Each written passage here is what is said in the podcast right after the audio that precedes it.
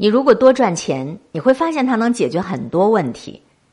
美剧《生活大爆炸》当中有一句台词：“依我看啊，你所有的问题都可以通过多挣点钱来解决。”曾经我不以为然，钱钱那么重要啊！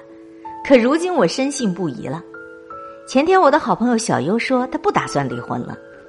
一年以前，她和她丈夫月收入五千块钱都不到，日子过得是捉襟见肘。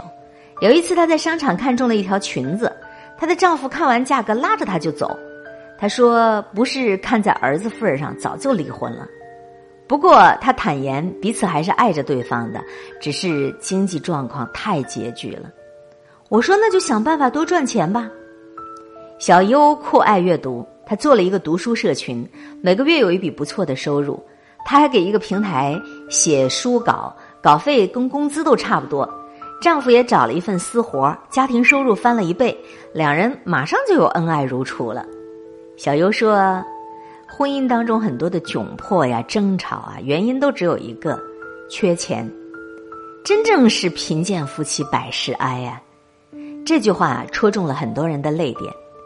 某一位明星父亲离世之前，他说：“唯一感到的庆幸和没有遗憾的是，我有足够的经济实力。”能够给父亲最好的治疗条件，你瞧瞧，钱这个东西虽然不是万能的，可关键时候它却能救命。很多人都在努力的赚钱，既不是为了享受，也不是为了炫耀，而是为了自由和责任。网上有一个调查：我们为什么拼命赚钱？网友们的回复句句都很扎心，有追逐梦想的自由，有想什么时候辞职就能什么时候辞职的底气。有不用考虑经济条件，纯粹因为爱情娶一个人或嫁一个人；有让父母安度晚年，生病的时候有活下去的希望；还有是为了给爱人送礼物的时候不用纠结它的价格；还有想给自己的孩子一个无忧无虑的童年，带他们去看世界。你看，挣钱真的是挖掘人生潜能的过程。郑渊洁曾经有一个目标，说三十岁获得财务自由。二十九岁的时候，郑渊洁就发现这个目标不可能实现。重新审视人生之后，郑渊洁认为自己的才华跟收入不成正比。当时他给十多家不同的报刊写连载童话，获取微薄的稿酬。他的童话也深受孩子们的喜爱，可是收入并没有增加多少。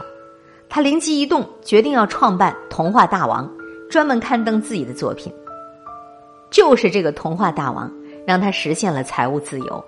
而这个灵感，就是他在挣钱道路上不断努力，并且让自己的潜能迸发的一个结果。丘吉尔说：“不懈的努力不是力量或智慧，而是打开潜能的钥匙。”在我朋友当中，挣钱能力最强的人就是小闹。大学的时候，小闹就摆过地摊，当过推销员毕业以后，他就开始北漂，可他半年都没有找到工作，眼看手里的小金库快花光光了。他只好去当群众演员，那一份心酸的工作激发了他的赚钱欲望。不久，他就找到了一个商场销售员的职位，他非常珍惜这份工作，销售、管理等各个岗位都力求做到完美，收入也是水涨船高。业余时间，他四处寻找赚钱的途径，通过开网店、写文章来增加收入。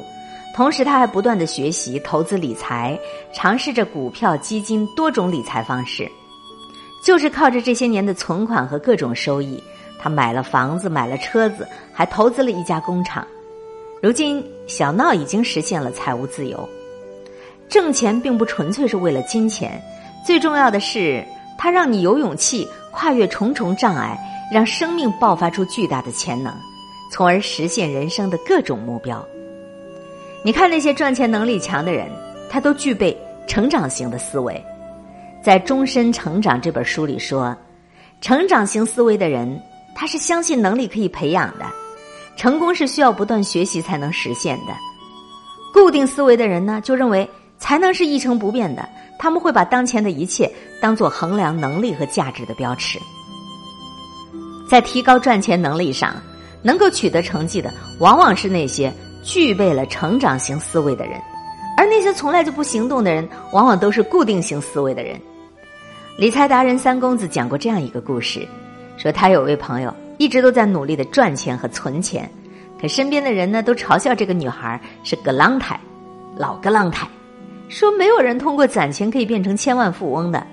他们的逻辑很简单：一个月存三四千，要存一百万，至少需要二十年。可三公子说他自己就是从每个月存几千开始，花了六年的时间，就实现了人生第一个一百万的梦想。你看，在不愿意行动的人看来，收入和能力几十年都是不变的；可对于成长型思维的人来讲，赚钱让他们有动力去学习各种方法和技能。这个过程当中的收获和成长，远比实现目标更重要。你有了挣钱和储蓄的能力，意味着你还有更多的选择机会。当你拥有了本金之后，或许你就能抓住某一个机会，让财富大幅度增长，而且财富的增长。并非是线性的，它会随着资本、理财知识还有综合能力的提升而成一种指数级的上涨。这也是三公子能够提前实现目标的关键之所在。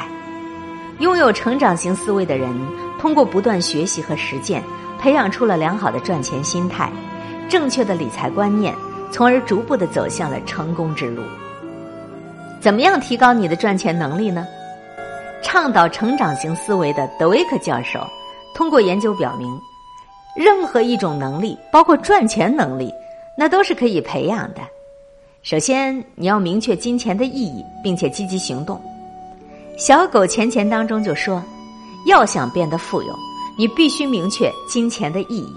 你真的没有必要再浑浑噩噩的过一天是一天，你要列出自己的心愿。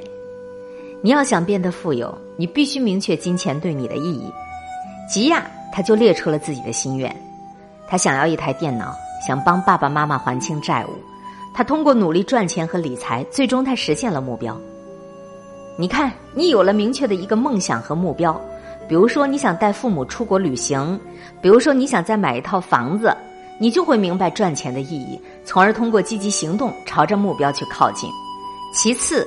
你要在你擅长的领域去精耕细作。松浦弥太郎说：“谁都有一两件擅长的事情，把这一两件擅长的事情找出来，深入的学习和练习，使它更加的精湛，这样才能够培养出个人的专长。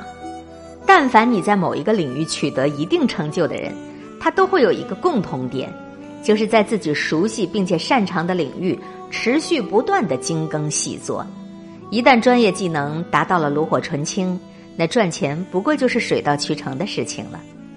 第三，坚持储蓄和理财，相信时间的力量。巴菲特说：“一个人一辈子能够积累多少钱，不是取决于他能够赚多少钱，而是取决于他如何的投资理财。